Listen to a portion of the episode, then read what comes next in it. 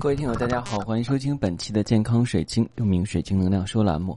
我是你的老朋友，那个喜欢到全球各地去搜集不同有色的水晶以及神秘物品，并把他们的故事带回来跟大家分享的高级珠宝鉴定师、水晶使用指导师水晶莲子墨。欢迎收听我们本期的节目。自从人类发明了橡胶底儿以来，就开始走路啊，穿上鞋的话呢，就是开始走路。人们切断了与大地。与自然的连接，不难想象为什么过去的巫师祭司喜欢穿木质或者草编的凉拖鞋，因为天然的植物可以很好的传导大地的能量，支持我们的身心灵更好的锚定这个物质世界，在地球上安全的行走，并且有能力去对应对生活的挑战。你还记得上一次你光脚在土地上走是什么时候吗？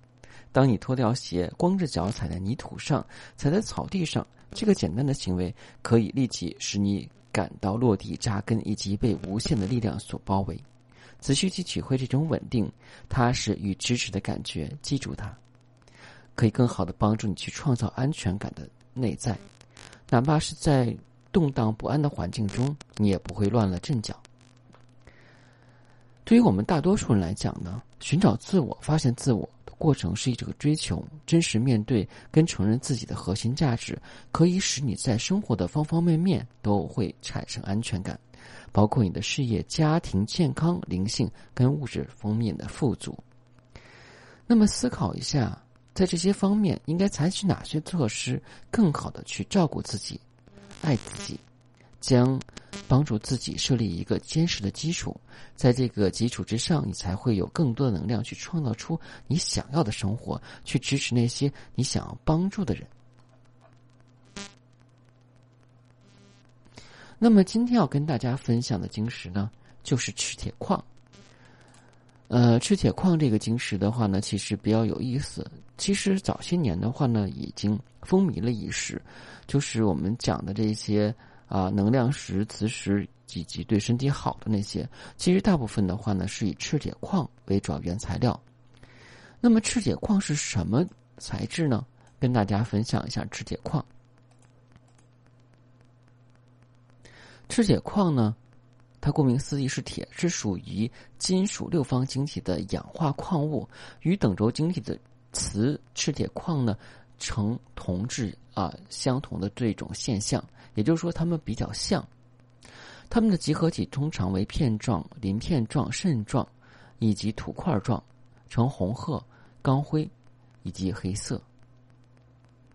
它的硬度在五点五到六，比重是四点九到五点三，一般是呈铁黑色，有金属光泽。那我们经常说的这个能量石，就是我们讲的这个。什么石呢？我看看啊，这个字儿，呃，这个字儿的话，我觉得这个我是要读一下。嗯，你经常发音不啊？这个字儿是赭石啊，我之前讲的那个赭石啊，赭石呢，其实就是泛指赤铁矿。像我们现在说的很多能量袋的话，就是赭石做的。而赭石本身来讲的话呢，由于它能够缓解人的身体疲劳，所以经常被制作成手环或者是项链。赤铁矿呢是分布在岩层中的一种副矿物，它的细粒状的这种程度呢，一般多会啊分布在火成岩中。当然呢，在区域变质岩中的话呢，也是有形成。根据它的岩层的构造，所以导致的话呢，它能够更加的去接触大地的能量。那么很多人说的话，我们知道接地气的疗法，因为我们中国人经常会有一个春节之后有一个立春啊，就是立春的话呢，那天啊，无论打春啊，你是零点还是说夜里几点，你一定要站着，而且一定要在楼下，不能在楼上啊。这样的话接地气，一年的这些病痛也都会被大地所吸收走，一年能够神清气爽。而我们现代人呢，由于一直身处在高楼大厦之中，所以现在很多人会出现什么状况？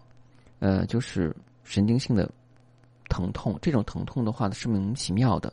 啊，另外的话呢，有各种的炎症，比方牙龈炎啊、肩周炎啊，还有就是其他的一些炎症。嗯，炎症呢，其实就是身体的一些细胞在去抵御它的一些身体上产生的毒素，导致了各种的发炎跟不良状况。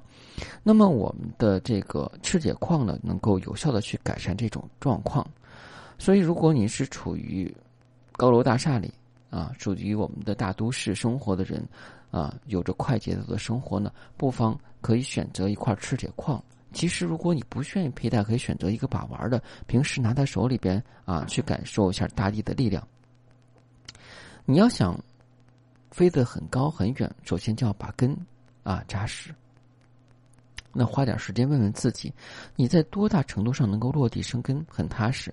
你脚下的地基是否牢固？